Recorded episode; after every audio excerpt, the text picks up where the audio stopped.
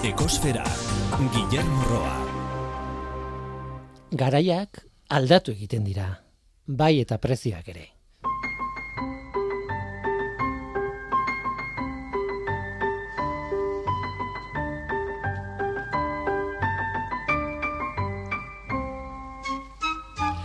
Kaixo denoi, ongietorri ekosferara. Oikoa da aluminioa oso ugaria. Eh, oraindik ere merindatarako bokata aluminiotan biltzen dugu batzuetan, zeinek esango zigun. Eta, bueno, oiturari logikoa da, oso ugaria den metal batekin egiten dugu bokata biltzeko materiala, noski baietz, egin behar dugulako, baina kimika pixka bat eta historia pixka bat jakinez gero, lotura hori ez da erreza. Aluminioa ugaria da, baina ez da purua egoten. Naturan beti dago zerbaitekin nastuta, bausita materiala da adibide honena, gure aluminio iturri garrantzitsuena da. Bai, baina bausitan aluminioarekin batera silizia dago eta oksigenoa eta hidrogeno asko eta bar. Ez da erraza hortik aluminioa erauztea. Etzen erraza aluminioa bera identifikatzea ere, eh? ere, e, emeretzi garren mendera artez genuen ezagutzen aluminioa kimika aurreratuaren ondorioz, elektrokimikako erreakzioen bitartez eta bar, aluminio metalikoa lehen aldiz ikusi genuen. Eta garestia zen, oso garestia zen gara hartan. Washingtongo belisko ospetsuan, kapitolioaren aurreko hartan, aluminio metaliko pixka bat instalatu zuten boterearen ikur moduan. Aluminio metaliko ere badugu esaten ziguten Amerikako estatu batuetako agintariek horrela pare bat urte geroago ikasi genuen aluminioa erauzten, merketu egin zen eta horixe, orain meriendatako bokata matele horreken biltzen dugu denok. Baina hemendik aurrera zer? Horrelako metal, metal batek jarraitu beraldu merke izaten. Mehatzaritza bera ingurumenaren ikuspuntutik ez da merkea. Ekonomikoki igual bai, baina ingurumenaren ikuspuntutik ez. Hori kontuan hartu beharko genuke birziklatu daiteke aluminioa printzipioz oso material birziklagarria da, baina nola berreskuratzen da adibidez txatarratik aluminioa. Agian aluminioa ez da uste dugun bezain merkea osotasunari begiratzen badiogu.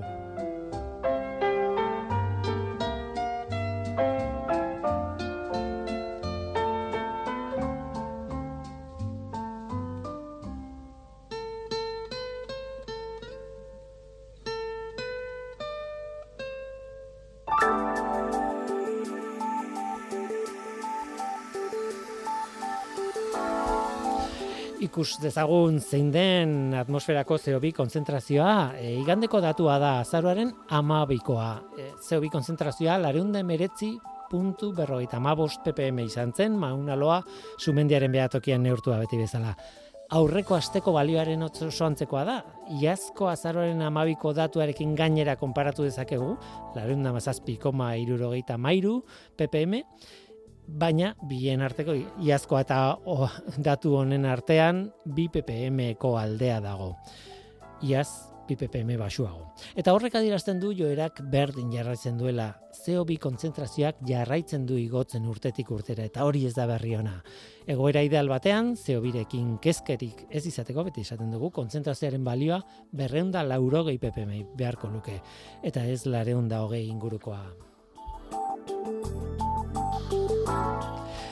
Gaur txatarra birziklatzeari buruz hitze eingo dugu. Ez da tontakeria bat. Metalei gertutik begiratzeko aukera da e, txatarra bera eta metalei eta haien erabilerari eta horrekin e, egingo dugu gaurko gaurko saioaren zati handi bat. Azterlaneko gariko hartola izango da gurekin. E, bueno, e, gai horretaz gehiago hitz egiteko aditu baten ikuspuntutik. Gainera jasangarritasunerako ikerketak gazteak inspiratzeko izeneko liburuzka ere ekarriko dugu gurera. Elujarren izan gara han egindako gogo, gogo eta batek emaitza interesgarriak ekarri dituelako liburuzka hau adibidez eta interesgarriak dira bai hezkuntzarako bai divulgatzaileoentzat ere. Aitziber Lasa eta Aitziber Agirre bi Aitziber horiek izango dira gurekin gogoeta hori eta liburuzkari buruz hitz egiteko. Gainera, ostoen arteko melodia azkar bat izango dugu ere gaur Jack Johnson. Hori da gure gaurko eskaintza, zu ongi etorria zara. Murgildu zaitez gure ekosferan.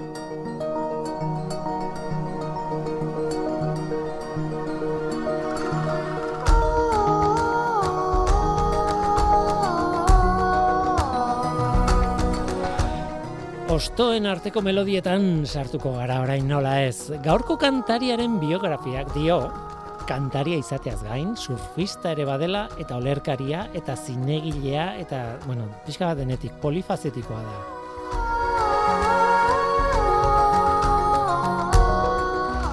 Ar, Jack Johnson, haren kanta batek arri dugu gaur.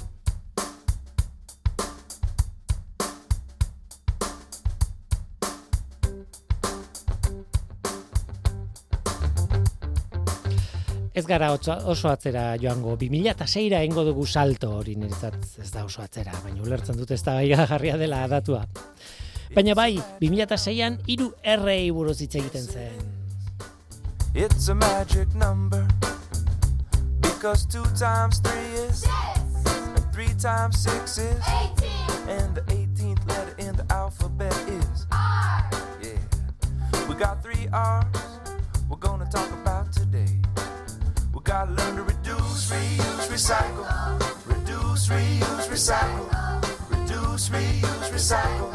Reduce, reuse, recycle. Well, if you're going to the market to buy some juice, you gotta bring your own bags and you learn to reduce your waste. We gotta learn to reduce. And if your brother or your sister's got some cool clothes, you could try them on before you buy some more of those reuse. We gotta learn to reuse. First two R's don't work out, and if you gotta make some trash, well, don't throw it out. Recycle. We gotta learn to recycle. We gotta learn to reduce, reuse, recycle. Reduce, reuse, recycle. Reduce, reuse, recycle. Reduce, reuse, recycle. Because three, it's a magic number. Yes, it is. It's a magic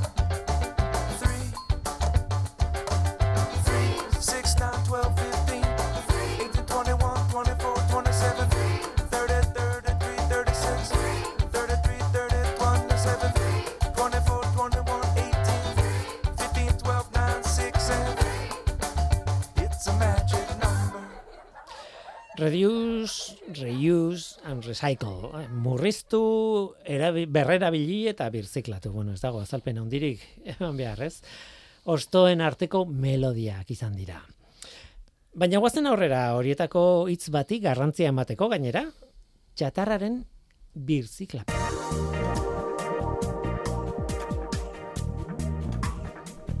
Ekosfera, Euskadi Gratian.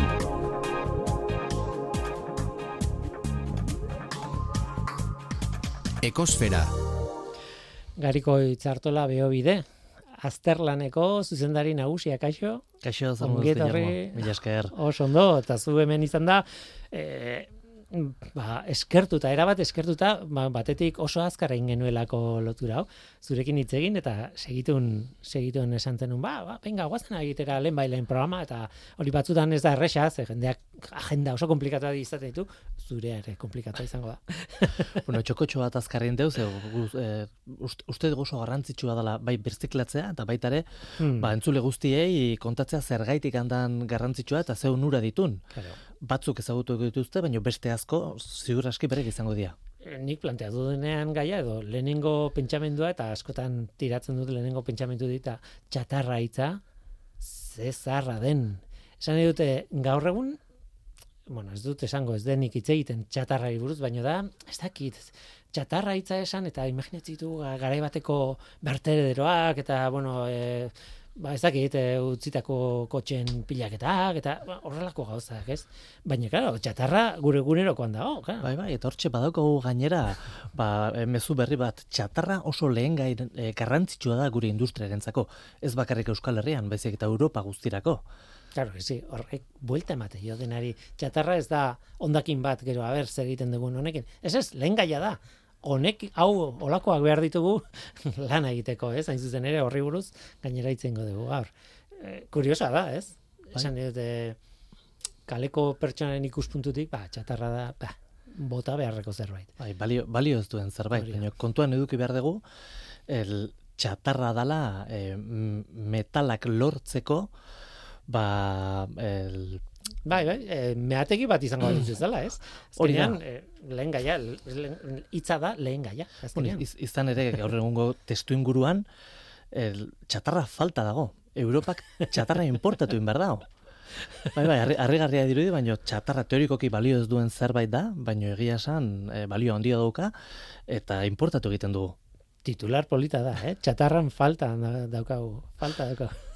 Bai, bai, ala, ala da, bueno, e, sarreran esan duzun bezala, e, metalak, e, naturan, normalean, batzik ez, bueno, e, Guillermo zu kimikaria zea, tordun badakizu, Bueno, e, ze metal dauden e, naturan, ez, e, ba, egoera metalikoa, baina gehien bat, e, metalak naturan, bai oksidatuta, edo sulfuro moduan, nitruro, karburo moduan egoten dira, orduan, meategietatik ateratzen ditugunean, berez, ez dira e, metala bera, baizik eta prozesu bat aplikatu behar zaie, eta gainera prozesu horrek, ba, energia asko eskatzen du.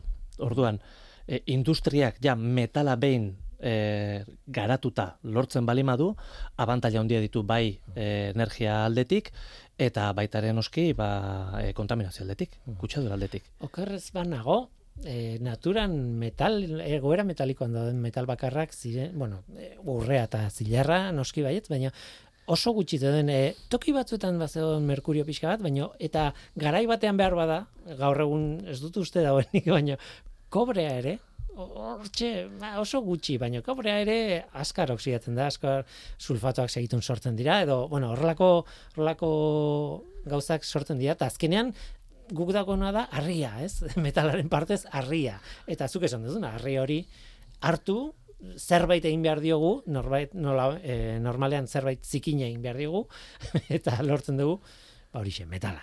Ez? Bai, alaxe, alaxe da, alaxe da. E, gure e, le, meategiatako lehen gaia beti da harria. Eta gainera da, ba, termodinamikoki e, estableena da, egonkor, egonkorrena da. Orduan, guk erabiltzeko, egin behar duguna da, e, material hori aldatu, eta gainera energia pila sartu, ba bere egoera egonkor hortatik, egoera ez egonkor batera pasat- pasatzeko. Eta gainera badakigu, naturak berak berriz ere harria sortuko duela, Hori da. guk egindako metaletik, bueno, segituan ikusten dugu, e, ba, edozein e, kotxeetan kolperen babalima daukate, segituan ateratzen da erdoila. Erdoil hori ez da harria e, besterik. Ja, e, oxido bada, beraz, e, harri bateako bidean dagoen material moduko batez. E, tira, guazen e, gogoratzea e, azterlan zer den, e, azterlanetik zatoz, e, bueno, berretea aliantzan ere sartuta zaudete, e, esan nahi dut, e, zaudete, nik aditu bezala aurkeztu zaitut, eta badago arrazoia horretarako, ez? Bai, bueno, az, azterlan ikerketa zentru bat, zentru bat gara, e, Durangon daukagu e, gure gure sedea bertan egiten dugu, dugu lana eta batez ere metalurgian egiten dugu lana. E, ikerketa eta garapenera e, dedikatzen dugu gure denbora eta eta bueno, e, zentzu hortan metalurgian lan eginda eta ikertuta, ba naturala da birtziklapenean ere lan egitea. Metalurgia klasiko bat Euskal Herrian, eh? Bai, bai. E, e, zati batean, boiz Bizkaian adibidez, bueno, erabateko klasiko bat, bueno, Gipuzkoan ere bai, bueno, bueno. Bai, eh, gainera, du, Durango, Duranga aldean galdak eta industria oso eh, indartsua dago. Mm. Orduan, eh, ba, gure sorrera prozesu natural bat izan zen, ba, industriarekin batera, eh, edo eh, industriarekin, eh, ba, garatu gentun ikerketa ba, gai kapazitate hori, Mm. ba, beti ere aurreratzen saiatzeko zer, zer dator industria egunean dago, gu saiatzen gara apurtxo bat aurrera xego egoten. Em, oso polita izan da, e, bueno, egon gara egun hauetan e, kontaktuan, e, email bidez, eta bar, e, bilera bat ere ingenoen, eta e, hortik nolabait, atea zenuten eskema bat, proposamen bat, gaur zertaz hitzein genezaken, ez? Eta txatarra hitza, e, nolabait gure titularrean dago, gure tituluan, baina ez da txatarra bakarrik, e, zuek aipatzen zenuten, os, asko gustatzen zait, birziklatzea. Txatarrak, imanak eta bateriak. Irukote hori hor dago, eta egia da, gure industrian oinarrian daudela irurak. Ez? Bai, ala da, eta gainera etorkizunerako arazo bat izango dira gizartarentzako. Orduan, e, nolabait aurreratu egin behar dugu, ba, arazo hori ba, iritsi, iritsi baino lehen. Ez alde batetik e, txatarraren arazoa daukagu. Eta, hitz egin dugun bezala, bentsa bertan esan dugun bezala, ez daukagu nahikoa txatar, e, daukagu ekoizpen industriala, uh -huh. nolabait asetzeko. Orduan, hori ja arazo bat da. Gero, beste alde, e, dauzkagu e, imanak. E, datorkigun elektra, elektrifikazio basati honek ekartzen dugun imanen e, eskaria e, oso oso indartsua da. Eta kontuen uki behar da, e, iman hauek ba, lurra raroak erabiltzen dituztela, neodimio adibidez, eta hor bi arazu ditugu, bat gutxi dagola, eta gainera urruti dagola. Ez daukagu mehatzik Europan e, nahikoa neodimio daukanik. Orduan e, ikerketaren aldetik, ba, bi, bi alor jorratu behar ditugu. Alde batetik daukagu neodimioa alden gehien e, birziklatu, eta beste aldetik ba, beste elementu batzi beharko ditugu e, ba, iman hoiek e, nolait garatzeko. E, Horendikan hortarako e, soluziorik ez daukagu. Hmm. Baina hortan, hortan, hortan gabiltza. Eta azkeneko puntua Guillermo esan dezuna, e, bateriak, e, imanekin batera dator. E, hor ditugu bi arazo, alde batetik e, garraioen arazoa, ze garraio guztia elektrifikatu behar balima dugu, e, urte batzuk barru, bateria guzti hoiek e, berzilkatu berzilatu barko ditugu eta ez da e, lan bat ere errasa material desberdin asko ditugu nahastuta hori berriz ere e, askatu egin beharko dugu bere bere e, zati desberdinetan bakoitza bereldik berziklatzeko eta gero beste arazo bete ba, badaukagu mehatzaritzakin e, errazionatuta dagona e, ez dugu nahikoa litio edukiko e, ba, dauzkagun garrabide guztientzat eta bueno hori hortan ere e, nolabait lan egin behar dugu. Mm aipatu duzu, bueno, hogeita bat garren mendean gaude, eta aipatu duzu beharra ze behar dugun, ze behar, behar, baina horren atzean ere legedi dago, eta, bueno, behar horrekin lotuta dago bat, noski ez, baina nola, nolakoa da gaur egungo legedia horri, horri begira, edo zer ikusia, metalurgiarekin e, lotuta. Ba, zentzu hortan, el, legedia oso erlazionatuta dago e, CO2 e, emisioekin gainera sarreran bai. e, aurkeztu duzu ba zen urketa ditugun. honetan. Egungo egungo neurketak. Ba, e, legedia gaur egun Europa Europa mailan baita estatu batuetan e, garatzen ari da ba zeo bisurketa horiek e, nolabait kontrolatzeko. Orduan, zer, zer, zer ikusi dauka horrek e, txatarrarekin, zer gaur, gaur txatarrari buruz hitz egitera etorri gera, ba, alde batetik, ba, ekoizpen prozesuarekin, mentalen ekoizpen prozesuarekin er, metala sortzen bali madegu mineraletik, energia sartu behar dugu, adibidez, bausitarekin, aluminio oksidoa oso establea da. Tordun, energia asko eskatzen du, ba, egonkortasun hori hautsi eta e, aluminio librea, e, aluminio askea lortzeko. Hori da, mineraletik e, hasten bali magera. Baina e, baita ere, txatarra berziklatzen bali dugu, normalean e, ruta elektrikoekin e, bide elektrikoaren bidez egiten dugu, zen nahi du e, ba, arko elektrikoko labe batean edo indukzioko uh labe batean e, reziklatuko dugula e, metal e, dena delako metala, kasu hortan e, erabiltzen dugun energia elektrikoak ere e, CO2 sor dezake. E, ziklo kombinatuko zentral batean e, sortzen bali madugu energia, edo ikatz zentral batean sortzen bali madugu, orduan, e, harremana zuzena da.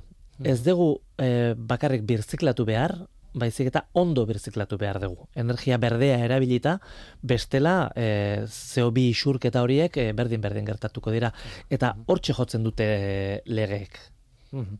Eta zorrotzak dira. Pentsatzen dute Europan oso kezkatuta gaude ingurumenarengatik azken bola honetan eta behintzat legedia bueno, hor- hori islatzen du, ez? Eta zorrotza da, ez? Bai, hor oreka bat bilatzen e, bilatzen saiatzen da e, legea. Alde batetik e, CO2 isurketak e, ba, limitatu egiten ditu. Mhm. Hori da alde batetik. Baina horrek normalean e, teknologia garestigoak eskatzen ditu. Bestela, e, jadanik ibiliko ginateke teknologia horiek erabiltzen. Zer gertatzen da kasu hortan? Ba, nolabait e, es, e, esportazio, importazio oreka hautsi egiten dala. Mhm. Adibidez, ekartzen bali madegu altzairua regulaziorik gabeko e, herri batetik, gertatu daiteke beraien ekoizpena merkegoa izatea, e, CO2a isurtzeko aukera daukatelako. Orduan, azkeneko lege, lege europearrak, adibidez, ez dakite oso ez, ez dut uste, oso ezaguna izango dan denik e, gure entzulentzako, CBAM, e, dala Carbon Border Adjustment Mechanism, saiatzen ari da, progresiboki, e, baitare importatzen ditugun metalak nola baitet e, konpensatzen. Horrek esan nahi du. Zu saiatzen balima zera, hirugarren herri batetik, metala ekartzen Europara, eta e, herri honek CO2 isurketa onartzen balima du, Orduan, zergak ordendu behar ditu kompetitibitate e, nivel berdinera egoteko enpresa europarrekin.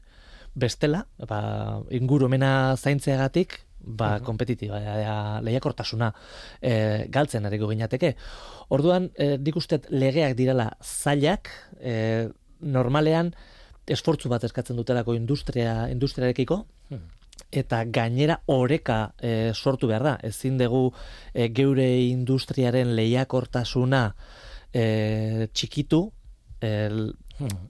kanpo, kanpoko industriarekiko, eta nolabait e, legeak hori hori egiten saiatzen ari dira. Eta ezin dugu esan, bueno, hemen ez dugu zeo birik isurtzen, baino isurtzen duten erosten diegu, hori nolabait konpentsatu behar da, eta Hori da. hori Izu, izugarrizko hipokresia izango litzake. Nik ez dut Claro, isurtzen, claro. baino beste, beste herrialde batera noa isurtzera. olakoak gertatzen dira, edo gertatu izan dira, eta gert, pentsatzen dut gertatuko direla, baina, bueno, ea, pixkanaka hori murrizten doan, ez? Em, Euskal Herrian txatarra importatu behar izaten dugu. Hori da, kontatu duzun honetatik, ateratzen den ondorioetako bat. E, harrigarria iruditzen zaiti ideia hori. Kontu eduki behar da, e, Euskal Herria oso lurralde ba, es, esportadore indartsua dela. Ekoizpen handia daukagu, eta horrek esan nahi du guk e, generatzen dugun txatarra ez dala gai, gure ekoizpenari jarraitzeko. Eta hori hori da arrazoia e, gure gure kasuan. Eta ordan ideia da, sustatu egin behar dugu, bertako txatarra e, kontsumitzen edo beto kontsumitzen edo etakina handiagoa atera, ez dakit nola esan. E, ematen du, eh, hau irakurri dudanean, e, gogoratorri zait, e, bueno, elikagaietan eta erabiltzen den kilometro zero ideia hori, ez? E, hobe gure txatarra kontsumitzen badegu, baina beti ez da posible izango, edo, bueno, ez dakit. Bai, al, alaxe da, zen, e, txatarrak askotan nahastuta etortzen dira. Orduan, e, el, askotan behar dezuna da, ba, e, kalitate handiko txatarra, eta hori ere nolabait mugatuta dago, bai Mhm. Euskal Herrian eta bai kanpoan. Orduan, esan dezun bezala, e, behar dugu bertako txatarra, hobeto erabili, hobeto bereizi, eta horrela murriztu ingo dugu kanpoko, kanpotik ekartzen ekartzen duguna. Hala ere, oraintxe bertan, e, kanpotik ekar- ekartzen jarretu beharko dugu. Ez da erresa, ez? E, txatarra hori erabiltzen, Ez, ez, berrera erabiltzen. e, kalitate desberdinak egon daitezke txatarran. Imaginatu dezak, dezakegu adibidez, e, entzuleak oraintxe bertan afaltzen egongo dira edo afaria afaria prestatzen. E, orduan pentsat, pentsatu dezakegu ba, e, sukaldatzen ari geranean, merkatura joten balima gera eta lehen gaionak erosten balima ditugu, ba normalean oso baldarrak izan behar gea afaria txarto ateatzeko. Bueno, Bueno, gai, gai, gai izango ginateke, Bai, baina, bai. bueno, lehen gaionak eukita, zailago, zailagoa da. Txatarrarekin berdin gertatzen da. E, le, oso txatarra ona balima daukazu, ba, makina edo e, eta know-how ba, normal batekin, ba, produktu ona atera dezakezu. E, baina noski txatarra hori ere garestigoa da. E, hor, hor, kasu horietan txatar ona edo txarra esaten dugunean, esan nahi duguna da, txatar horrek guk bilatzen dugun konposizio kimikoa daukala, edo oso oso hurbilikoa dala, eta ez daukala e, kanpoko kutsadurarik. Orduan, olako txatarra dukita, erraxa dala naitea. Nik adibidez, barkatu mostea, baina nik adibidez e, aluminioari buruz hitz egin dut eta esan dut oso birziklagarria dela. Karo, hori esaten nuenean, a, esan nahi nuen, zuk aluminiozko lata bat hartzen baldin du hori birziklatzea segurasko nahiko erresa da. E, aluminio puska batetik aluminio berria teatzea, bueno, e, vale. Baina, karo, kontua ez da hori. Txatarran aluminio on daiteke, baina zenbat aluminio eta zerekin nastuta eta eh, esan dut, eh, horra adibidez dago autoelektrikoaren kontua, ez?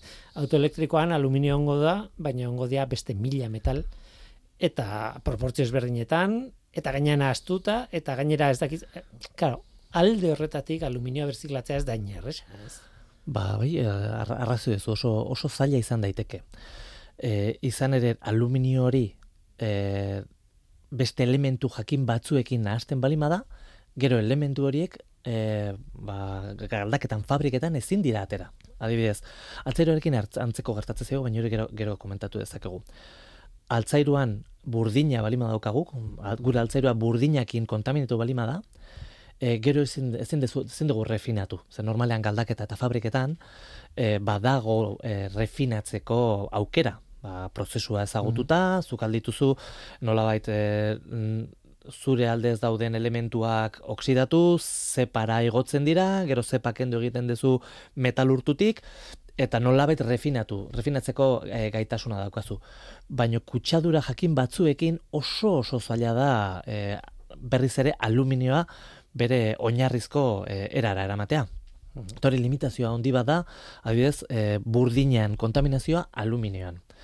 Eta gero beste beste arazo bada, e, normalian imaginatu bateri box batean, ezta? Be, behikulo elektriko batean al, aluminio kalidade ezberdinak nahastuta edukiko ditugu. Eta birtziklatzen degunean, guk beste hirugarren e, kalitate jakin bat nahiko dugu. Orduan, zer sartzen dan gure labean urtzeko eh, momentuan oso garrantzitsua, orduan. Uh txatarra ondo bere iztea, eta kutsatzailea diran elementuak e, ekiditzea oso oso garrantzitsua da. Nik buruan neukan, eh, baina behar badez, ez da inarraza, ez? Adibidez, altzairua, oinarrian burdina da, karbonoekin, baina, bueno, burdina da, e, claro, magnetikoa da, bueno, iman batekin ekarri, erek, erakarri dezakezu. Aluminioa ez da erakartzen horrela, ez da ez dauka magnetismo hori, bueno, ez, ez gara sartuko teknizismotan, baina aluminioa ez. Beraz, iman bat jarrita, burdina bai erakartzen dut, eta aluminioa ez. Karo, ze gertatzen da, aluminio eta urdina nahastuta daude azkan pusketatan, ez? E, burdin asko baldin badauka erakarreko du, baina aluminio ere bai, eramango berekin, baina burdin gutxi baldin badauka, mm, igual pasatuko da imanetik. Bai, hori noski gertatu daiteke, eta gaina e, zenbat eta e, estruktura aurreratuak ditugun, materialak gehiago nahazten dira. Ordan gero eta e, errasago izango da olako olako gertaerak e, aurkitzea, ezta? Ba, zu daukazu e, subkonjunto edo bat eta hori imanak erakartzerakoan horrek darama ba altzairua, aluminioa, harrapatzen duen guztia. Kobre harrapatzen duen guztia. Behin hori labera botata, e, aluminia oso erresa da e, burdinetik ateratzea. Zeleno komentatu duguna ba, egonkortasun hori, mm aluminioa burdina baino askozaz ere egonkorragoa da, orduan naturalki aluminiak egingo duna da, bera oksidatu egingo da, burdina erreduzituz. Mhm. Eta alumina, o, aluminiozko oksido bezala, e, ba, zepara jungo da. Hori da. E, hori ez da gertatzen nahi bidez, kobrearekin. Eta noski, e, behikulo, e, kotxe elektrikoak, e, garraio elektrikoa daukan arazotako bada, kobre asko erabiltzen dula. Zen nola baita eraman behar da, korrontea moteret, motoretara, bobinatuak ere sartu behar ditugu. Noski, kobre hori e, txatarran sartzen bali zaigu, eta labean bukatzen bali du fabrika batean, e, bi arazu ditugu. Depende, bueno, hasieran bat. Eta ze fabrika mota den arabera, bi arazo ere euki ditzakegu. Alde batetik, kobre hori ezin dugu kendu. Esan duzun bezala, kobrea, naturan, ba, bere era metalikoan azaltzen da, horrek esan nahi du oso establea dala. Mhm. Orduan, ezin dugu oksidatu eta zepara bota. Claro. Orduan, beti disolbatuta geratuko zaigu. Orduan, imaginatu da, lemakazu, hogei tonako labe bat, hogei tona, imaginatu, hogei tona altzairu urtuta. Analizik kimoko egiten dezu, eta uneko bosta daukazu kobrea. Kao, ja, kolada hori zen dezu erabili. Mhm. Inbiertezu, zatitu, eta burdin purua bota, diluitzeko. Kobre umbral eh, jasangarriak lortzeko zure altzairuaren propietateak eh, lortzeko, hori da arazotako bat.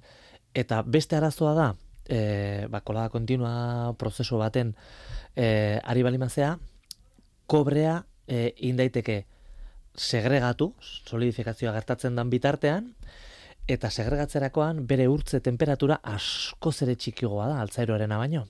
Orduan gertatzen dana da, altzairuaren azala solidoa dela, baino e, arrakala likidoak ditula eta gertatu daiteke, ez esate deitzen dana e, kolada apurketa bat, horrek esan nahi du, bat, zu lingote atatzen nahi danean, apurtu egiten da, eta labe osoa urtzen zaiz, bueno, hmm. distribuidorea da urtzen dana, e, usten dana, eta e, distribuidore osoa urtu daiteke fabrikaren zorura. Hmm. hori e, istripu garrantzitsua da, normalean segurt, bueno, normalean ez, e, beti segurtasun e, pertsonekiko kalteak e, segurtasun e, aldetik, ba, nola bait, e, ziurtatuta daude, baino gero altzairu hori lurretik behin solidifikatzen denean, kendu egin bida, berriz ere kola da hasi, izugarrizko arrazoak sortu ditzake. Aurrera goaz, e, denbora gutxi daukagulako ja e, elkarrizketa bukatzeko, baina e, zu, zuek sukaldeari buruz ditze egiten zen idaten. E, sukaldean ditugun, claro, orain arte aritu gara, txatarra, industriala nola bait, bueno, kotxe elektrikoak, ja, baina sukaldean ere, hori jartzen zeniaten altzairua, leku guztitan, aluminea, zer esanik ez, estainoa ere, bortxe onda oso hasieratik, ez, e, gure historiaren oso hasieratik, ez, baitugu metal asko, eta, eta gai hau sukaldetik ere, sukaldean badu garrantzia handia, ez. Bai, bai, ez uzkaldetan ere topatzen dugu, baina eta ez gara konturatzen, abidez esan dezuna. E, estainoa, bar, ardo botilen kapsulak, uh -huh. e, estainoz eginda, eginda daude, eta gaina estainoa de, da metal bat, no, deitzen dana e, e, semiprecioso edo. E, orduan, e, oso garestia da, eta orduan aldegun gehiena berziklatzea oso oso oso garrantzitsua da e, berez e, Euskadin e, bi, bi fabrika ditugu, ba, olako kapsulak egiten egiten dituztenak, eta beraien fabrika barruan birtzikla, birtziklajea eunetik egin. Daukaten e, edozein e, merma den dena birtziklatzen dute. Orduan hori ere garrantzitsua da. E, bakoitzaren fabrikan sortzen den txatarra hori fabrikan bertan birtziklatzea. Gainera kasu hortan, e, ezagutzen dezu ze komposizio kimiko daukan, eta askozaz ere erresagoa da hori bir prozesatzea. Uh -huh. Arregetu nauzu pixka bat, estainoa hain zarra da, hain, claro, brontzearen oinarrezko sagaia da, tardun hain aspalditik erabiltzen dugu, eta meategiak oso ezagunak ziren ja oso aspaldian, ez, e, Europan. Ez dakit, e, Feniziarre, e, hartzen zuten ingalaterratik, ez? Bueno, gaur egun ingalaterra denetik, ez? Eta esan nahi dut, e, niretzat estainoa oso material arrunta zen, erabiltzen dugu e, elektronikan erabili izan dugu beti, ez? E, enpalmeak eta egiteko eta bueno, e, e, baina esaten diazunez ez da inugaria. Ez, ez da, ez da inugaria eta gainera oso garestia denez, eh, alden gehiena aprobetsatu behar da. Eta hori, hori ere erronka bada. Eh, adibidez, ba, esan duguna, ardo botilen mm. kapsula horiek ere, alden finenak izan behar dira. Hortikan euneko, pixuaren euneko biak entzen bali madugu, ba, amar milioi boti, botilakin eh, kontatzen bali madugu, estaino pila da. Claro, claro, Orduan, erronka da, e, berrera bili, baino, berrera bili baluen, eta bertziklatu, baino hori egin baino leno, ondo erabili. Hmm. Horrek esan nahi du, e, ba, diseinuak ba, nolabait optimizatu egin behar direla, pixuak kendu, behar den materiala baino gehiago ez erabiltzea, e, bai e, ba, ekologikoago delako, eta baita ere e, bere onura ekonomikoak ditulako industria industriarentzako. Hmm. Zenbat eta material gutxiago erabili, orduan eta e, ba, txikigoa da kostea eta eta erresagoa da ba, merkatuan posizioa ukitzia. Kuriosa. kuriosoa. Benetan txatarraren munduan oso kuriosoa. Berriz ez dut esango txatarra hitza zarra dela. Denik. Ba, hemen utzi beharko dugu, azterlaneko e, zuzendari nagusia dugu hain zuzen ere gurekin, gariko hartola placer bat zurekin izatea, eta txatarraren munduan sartzea, hemen gezurra da dirudi ere, zurekin txatarraren munduan sartzea placer bat izan da, eskerrik asko. Berdin, Guillermo, eskerrik asko. Tira, txatarra uste baino gertuago gure bizitzan. Eh, tira, aldatu behar dugu orain gaia. Naiz eta funtsean gai bera izan urrengo zatian. Eloiarrek liburuzka bat argitaratu du adituekin gogoeta bat egin ondoren. Jasangarritasunerako ikerketak gazteak inspiratzeko izenekoa. Gruk grabagailoa hartu eta bertan izan gara. Bi egilerekin. Joan den astean aipatu nuen, aste honetako edukietako bat izango zela hemen ekosferan Eluiarrek aurkeztu duen liburuzka baten kontua. Liburuzka ditzen da jasangarritasunerako ikerketak gazteak inspiratzeko. Baina nik uste dute izenburu horrek esaten duena baina askoz gehiago dela. Eta esan nuen, ez da, nirekin izango nituela Eluiarko Aitziber Lasa, Kaixo Aitziber. Kaixo. Eta Aitziber Agirre. Opa, eskerrik asko. Sinistu ez, biak itorri dia horiz jantzita, biak berdinak, baina e, gezur bat esan izuen, ez, ez dira etorri irratira, ni joan naiz, beraiek dauden tokia, tokira, e, lanpetuta, lanean etengabe, eta, eta hemen txenago, ongi etorria eman diazue, eskerrik asko hemen jasotzeagatik edo ongi etorria emateagatik, e, kontatu behar dugu zer den proiektu hau. Jasangarritasunerako ikerketak gazteak inspiratzeko. Baina esan dudana, aitzi berlasa, esan dudana, hau baino askoz gehiago da, ezta? Bueno, bai, abia puntu bat, da, seguruenik, mm, bueno, hau baino oso gauza guretzat beharrezkoa san, ez? E, badakizu elu jarren, e, alde batetik zientzia divulgazioa, zientzia komunikazioa, eta gero ez alde batetik, ba, gaztei begirako proiektuak egiten ditugu. E, gehienetan gure proiektuetan, e, nolabait gazteaek ikerketa egitea sustatzen dugu, jarrera aktiboak, erronkak e, pentsatzea, e, eta baita jartzen ditugu aldela e, ikertzaile realekin harremanetan. Proiektu pila bat dituzue eta eta askotan izaten da hori. Bai, nagusiki hori izaten da ardatza azkenean esperientziatik, erreferenteak, e, gertuko, oza, pertson, zientziako pertsonak ezagutu eta jardurak ezagutu. Eta karo, bizigaren momentu historiko honetan esan dezagun, ba, ez dakigu, ez, e, ari e, klima aldearen e, gaia hor dakagu, e, sozialki ere gertatzen diren ari diren hainbat eta hainbat e, gauza. Nazioartean gertatzen ari diren gerrak ez direla justo orain dauzkagun biak baizik eta berrogeta ma piko gerra daude munduan ere martxan. Bueno, panorama hori dala guk bai ikusten gendun guk geuk ere nolabait honi buruz nola egin eta nola egin bergendun lan, ba, nahi genduela hausnartu. Eta nahi gendula, pues, pentsatu nola inspiratu gazteak, baina gure burua ere nola inspiratu, eta ze gai auki behar ditugun kontutan, eta bar. Horretan geundela, bueno, proiektuak finantzatzeko, ba, bilatzen dugu bideak, eta justo Gipuzkoako foru aldundiak e, bere ekonomia sustapenerako departamentuan, proiektu estrategikotan, ba, deialdi bat dakate, guretzat oso interesgarria dana, e, kalitatezko ezagutza deitzen dana, eta guretzat hor, e, horre egiten dan planteamentua bai da, jasangarritasuna sustatzeko beharra ikusten dela, eta orduan horretarako proiektua bilatzen direla, e, lankidetzak eta sustatzen dira, jo, eta hain zuzen ere, luiarrek bai dauka ba, ikertzaile askoren e, era, eragileekin eta ikertzailekin beraiekin oraiteko harremanak eraikita, ezta?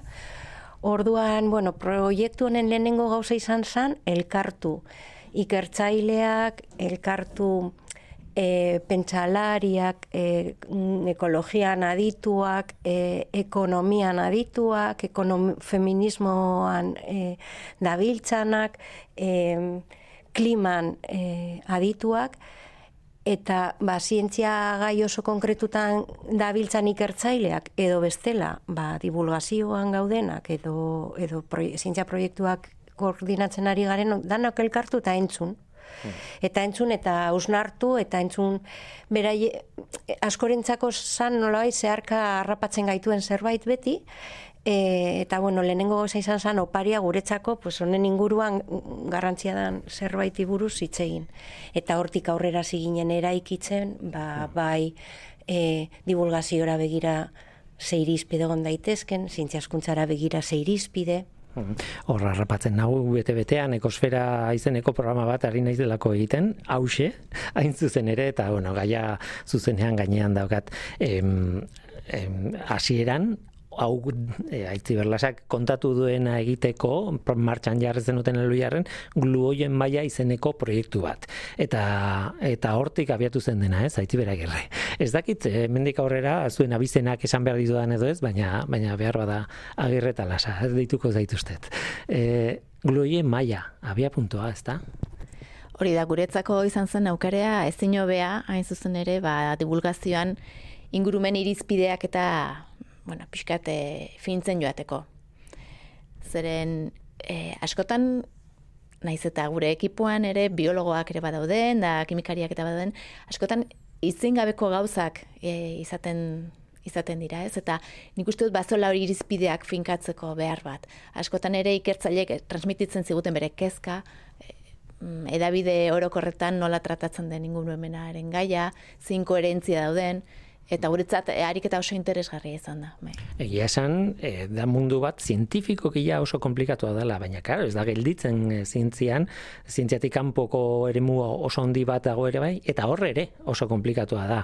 E, ez dut uste mm, gainera laguntzen duenik, bueno, gaur egungo publizidadeak eta bar denek erabiltzen dute nola baita ingurumenarekin lotutako ideiak, ez beti modu mm, egokian, ez beti ondo, ez beti, eta, eta horren guztiaren aurrean, claro, zuek proposatzen zenuten adibidez, ideia batzuk ematea, nola komunikatu beharko litzateken, hori, e, lasak esan duena, ez, e, bai hezkuntzan bai divulgazioan, ingurumenaren gaia, ez? Bai, adibidez, e, katastrofist, osea, transmititzen den e, ideia katastrofista horrek azkenen kalte asko egiten dio, ez, e, gaiari. Batzu, e, zakit, nik uste nekatu egiten direla gaiarekin, beste batzuk esaten dute ez da, Europan gero eta gehiago eko antxietatea azaltzen ari dela, ez orduan badaude sintoma asko esaten digutenak, agian komunikatzeko modua berrikusi mar dugula. Eta katastrofismo horretatik ies egin, ez? Eta gakoetako bat, azaldu dena prozesunetan izaten, e, izan da, bai, e, datuak eman bar direla, zientziaren eskutik beti ere, baina... E, irten bidetan enfokatuta nola bait, ez? Eta nik uste eh, horre egin dugula bide be, garrantzitsu bat, elu jarren bai. Hasieran planteatu dut eh, jasangarritasunerako ikerketak gazteak inspiratzeko izeneko liburuzka daukagula hemen eta liburuzka bueno, ez dakit zuzenduko diazu, baina bizati handi ditu nire ikuspuntutik lehenengoa da eh, hainbat ideia azpimarratzen dituzuela hogei ideia en, hori komunikazio hori no, edo hezkuntza hori nola egin behar den. Lehenengo amari dira, gero kontatuko dugu beste ezatia. Bueno, ideia asko dira, eh? nik uste hemen ez ematen eh, aukera denak aipatzeko, baina eh, hoietako bat da, adibidez gaztekin hitz egiten dugunean, eh, ingurumenaz, interesgarria dela, beraiei ikuseraztea ez dela ingurumen e, arazo bat bakarrik, alegia. Ingurumen edo klima larrialdi honek ingurutzatzen direla beste krisialdi batzu. E, ba, katazka sozioekonomikoak, politikoak, osasun krisialdiak, bai, eta komplexua dela. Orduan, batetik, haiekin hitz egiten dugunean, klima larrialdia zitzein bar dugula ere, ekonomiaz, zitzein bar dugula etikaz, zitzein bar dugula e, kulturaz, zitzein bar dugula gauza askori buruz, eta proposatzen ditugunean irten bideak ere ikusi behar dugula alorroietan guztietan duten eragina, bai? Eta bestetik nik uste garrantzitsua dela ere transmititzea ba, bidegakaberia, bidegakaberi, bidegabekeria sozial hmm. askotan oinarritutako e, larrialdi badela. Alegia, e, herrialdi aberatxenek, ez da, abuso botere abuso baten oinarritu dutela euren sistema ekonomikoa eta horrek eragindako larrialdia ere badala. Beraz, klima larrialdia ebazteko ingurumen gaiari heltzeaz e, gain heldu bartzaiola e, inguru, osea, e, zera, sozialki bidera bidezkoa izango den bizimodu eta e, sistema ekonomiko baten bilaketa horre. Ez da erresa labur biltzea hori guztia. Zuek eh, hogei puntutan, bueno, jaso dituzue denetik, eh? E, bakarrik eh, gainetik begiratuta, bake aipatzen duzue, globalizazioa aipatzen duzue, eurozentrismoa, eh, androzentrismoa ere bai, edo mm, teknologia noraino izten dan, edo negazionismoaren kontua, pentsamendu kritikoa, eh, gazteen begirada, hainaiz saltatzen puntu batetik bestea, baina ditu, denak ez ditut aipatzen, baina eh, puntu bakoitzaren barruan, osasun bakarra, e, naturaren balioak, e, en bakoitzaren barruan sekulako eremua dago, eta ez dizuet eskatuko banan azaltzea, baina egia da, e, pixkanaka, pixkanaka, hau ba, abia puntu bada, eta hemendik aurrera landu ingo dituzue e, puntu hauek, gainera, hemen ez da gelditzen ez da, liburuzkateako dugu, eta jazta, ez, hemendik aurrera badago lana, ez da? Bai, bueno, guk azteko etxe barruan ere e, hauen inguruan guk ere hausnartu eta praktikan ze e, beste ekintzatan gauzatzen dan e, jarraituko dugu hori gure, gure aldetik. Gero liburuzkan bertan, e, bai egon e, hausnarketa hori egin ondoren eta ikertzaile pilo bat elkartu genituen lehenengo topaketa batean, gero ideia hauen garapenarekin jarritu dugu, bigarren urrats bat egin genuen. Eta zan, bueno, egia da gaztei erreferenteak emateko bideo honetan, pues, e, egia da, badaudela ikertzaile asko gaur egun jasangarritasunaren alde lan egiten, eta ez da? eta horrek eredu horrek nahi genizkien erakutsi. Eta orduan hor mm, zailkatu genituen, bueno, sei gai nagusi hartu eta beste hogei proiektu bebai proposatu ditugu direla ekintza esan dezagun batzuk nahiko simpleak, igual begira da, da hori aitzigerrek esaten zuena, e, e, begira da zabala txertatzeko ariketa hori ere bai, ez da orduan sortu, ari garena sortzen, hemen liburuzkan jasotzen dira, hogei proiektu, bai ikertzaile realek egindako ikerketan oinarrituta, edo kasu batzuetan ikertzaile erralek emandako ideietan oinarrituta danak ez dira laborategitan egiten, baina batzuk bai. Mm. Eta egiten diren hoiekin beste urrats bat, ja liburuzkatik kanpo, ari gara egiten eta da hori ikasgelara eraman, bueno, e, ba, ikertzaile asko ditugu gure inguruan eta guk beste proiektu batzuk ere bai, ba zientzia soka edo e, ba, gazteak ikerketan egiten ditugunez norait implikatu, ba ikertzaileak kontatzen dien nola ari dan bere ikerketa egiten, eta ikerketa hori bera bueno, trasladatzen da ikasgelara, ez? E, adibide bat da, justo orain e, kutsaduraren, airaren kutsaduraren gaia, ez? Uh e, Hemen e, ekosferan e, izan genuen ikeraran juelo, e, ikertalietako bat, bueno, koordinatzaileak kontatu zigun nola neurtzen zuen jendeak, airearen kalitatea, fito rastreando izeneko proiektu bai. izena gustatzen dit pila bat. Fito rastreando landare bat etxean jarrita eta landare horrek xu, airetik xurgatzen dituen sustantziak ero aztertuta, ez da. Nahi duenarentzat ekosferako podcastetan. Esartu behar kuña, eh? hemen egontalako kiker luze Ez gainera oso eh, gainera oso proiektu polita da eta in zuzen ere guretzat izan da lehenengo ba pilotaje bat ikerrekin eta ikastetxe batekin eta ikusteko mm, ikerrek e, eskatu die laguntza eta bide batez azaldu die nola egiten duen. Bere ikerketa eta gaztek egin dute Alegiako Institutuko gaztek egin zuten e, inguru euren inguruko airea airearen kalitatea neurtu baina karo hor egin duguna da e, trasladatu ba ikerketa hori nola egiten dan, zen neurketa, ikerketa kuadernua sortu dugu eta bueno, gure ideia bai da e, aldela eredu hoiek joan erakusten eta ikerketa proiektu hoiek erakutsi eta egin teko proposatu metodo zientifikoa ikerketaren metodoa gazteek eskuratzeko, pertsona erreal akorratzean daudenak ezagutzeko, Euskal Herrian egiten dan hori, eta beraiek ere parte senti daitezen, ez? Orduan, bueno, zientzia eskuntzarako proiektua da, e, baina uste dugu hori, harreman hoiekin ere asko egin daitekeela eta bide hori, bueno, esperimentu bat ari da izaten, esan nahi dut, ezin dugu orain ja metodologia hau zabaldu. Baina hori, e, era horretako proiektuak nahi ditugu sustatu, ez? Aurten, ba, hor bian, bioanistasuna lantzeko proiektu bate abiatuko dugu, em, sugandia batzuen inguruan arantzadi egiten ari dan proiektu batekin ba gazte talde e, bueno, ikastetxe bat implikatuko dugu, elikadura den inguruan ere e, elikadura jasangarriaren inguruan egiten duen lan egiten duen ikerketa talde batek eta ikastetxe batek ingo dute lan. Bueno, e, ba, hor- Pixka denetik dago, eh, egia esan, eh? Bai, bai, hori ari gara saiatzen eta e, eta iruditzen oraingoz eh, esperientzia oso polita izaten ari da. Ikusi behar duguna da hau nola e, ba, sendotu eta han- handitu, ez? Gutxienez parte hartuko duten aurten ba 6-8 ikastetxe ditugu berriro proiektu hauekin gurekin lanean eta eta bueno, jar volumen bat hartzen du, ezta? Orduan hori bueno, ekarpen hori. E, utzi aztuko goratu naiz orain, e, liburuzka atera duzue eta e, deskargatu daiteke zintzia.eus web horritik, e, e, hor zaudete hor dituzue sartuta, e, liburuzkak doainik bi hizkuntzetan e, eta bar, eta bar, ez esan dute interesa duenarentzat eta pentsatzen dut, jo, ba, adibidez irakasle batek entzun baldin badigu, eh, ba, a ber, igual kuriosia edukiko du, a ber, zer egin duten hauek, zer proposatzen duten, o zer egiten ari diren, ba, liburuzka doainik deskargatu daitekela. Nik maiaurrean daukat, e, fizikoki, paperean daukat liburua, ez dakit entzuten dien horriak, baina e, importantena da e, material hau zabaltzea e, eta eta hoxe gogoratu nahi nun.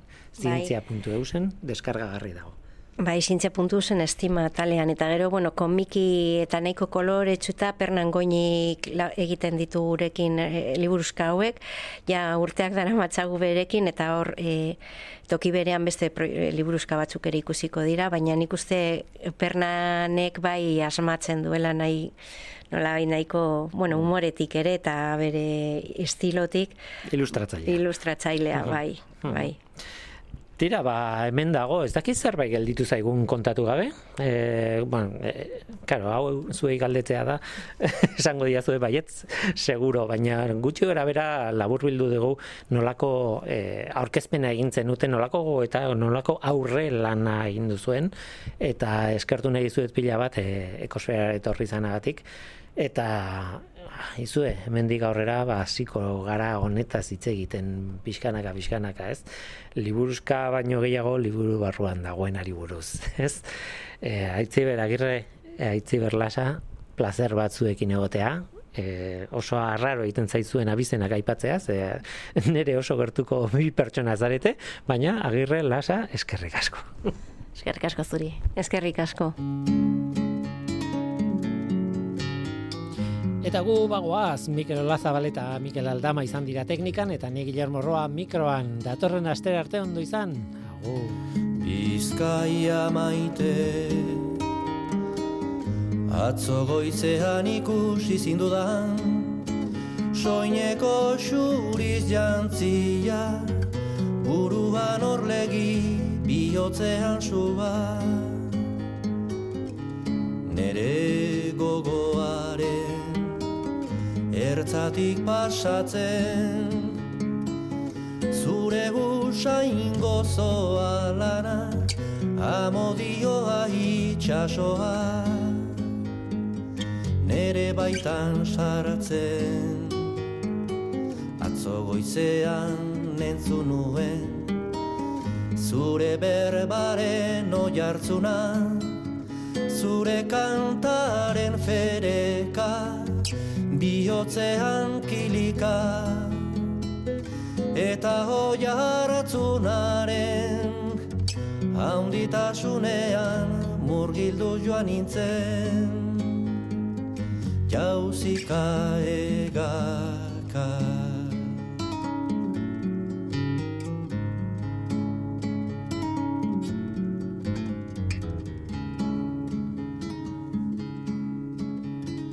Baratarratzean. Arbasoen baratzaren ondoan Bertxotan eta dantzan. Lo lotu zinen alai piperreta gatza. Sabele manko Bizkaia maite Atzo goizean ikusi zindudan Soineko xuri jantzia Buruan orlegi bihotzean suba. Olerkari Penatuaren gozo eta mina Amodio eta kanta Zure berbalehun Zure gatzaren bizia Zure burdinaren goria dira gau Neretzat